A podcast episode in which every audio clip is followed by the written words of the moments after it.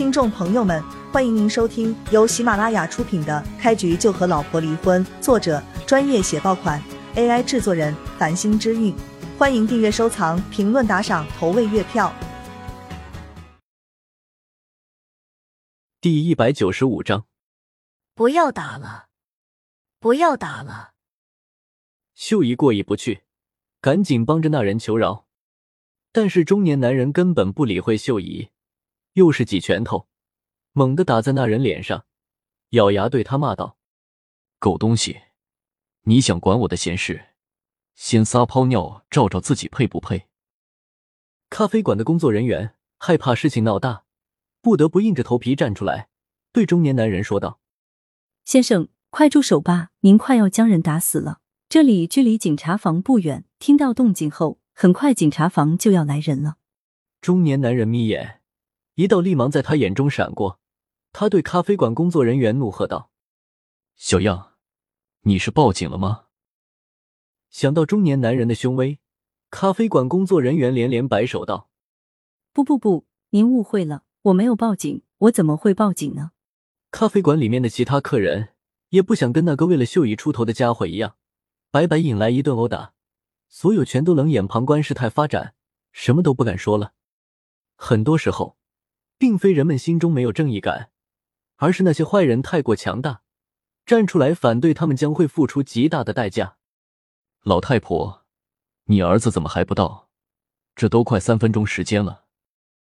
中年男人终于打够了多管闲事的家伙，一把将那人扔在地上，冷声质问秀姨。秀姨看了中年男人一眼，语重心长的对他说道：“我奉劝你一句，如果不想给自己找麻烦。”你就赶紧走吧，等我晚辈到了，你肯定要后悔。中年男人听到这句话，放肆的大笑了起来，笑的腰都挺不直了。你是不是被我吓傻了？胡话张口就来。中年男人捂着自己的肚子，等气息喘匀称了，他才说道：“实话告诉你，在这一片，没人敢招惹我。”如果这件事发生在几天之前，秀姨一定会服软。这个中年男人让他怎么做，他就怎么做，不敢说半个不字。但是现在，他见识过叶璇的实力之后，就明白了一件事：对付这种人渣，不必要心软。你刚才要是不对那个帮我说话的人下狠手，等我晚辈到了之后，我还能当着他的面为你说两句好话。但是现在。你还是自求多福吧。秀姨改变了态度，竟然对中年男人硬气了不少。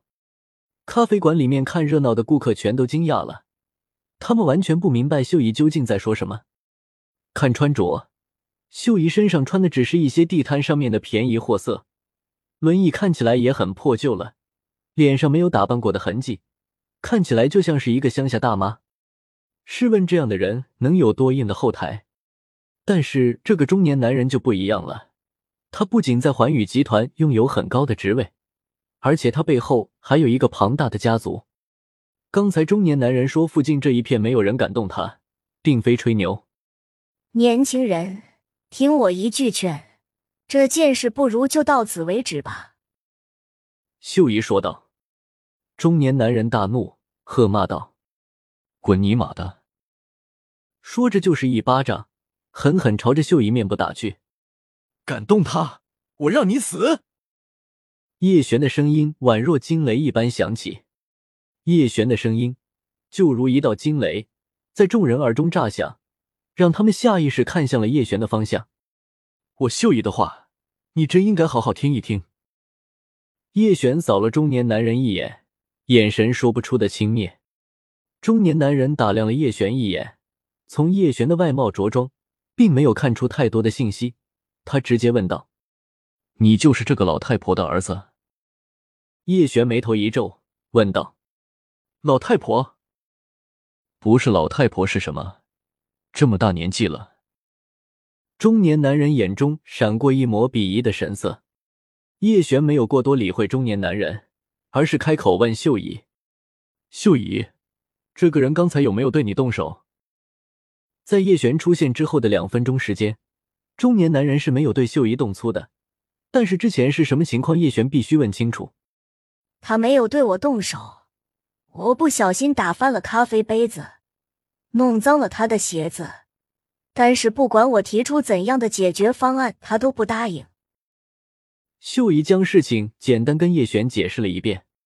叶璇听完之后，冷冷对中年男人说道：“你应该庆幸自己没有对秀姨动手，否则今天你必死无疑。你以为老子是被吓唬大的？”中年男人狠狠刺了叶璇一句，冷笑道：“少在这里死不死的，给老子拿出一百万，否则今天你们两个一个都跑不掉。”什么东西要这么多钱？叶璇故意问道。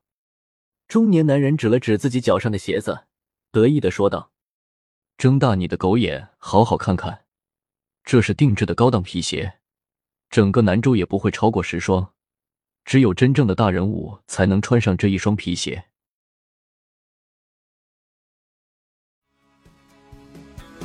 听众朋友们，本集已播讲完毕，欢迎您订阅、收藏、评论、打赏、投喂月票，下集更加精彩。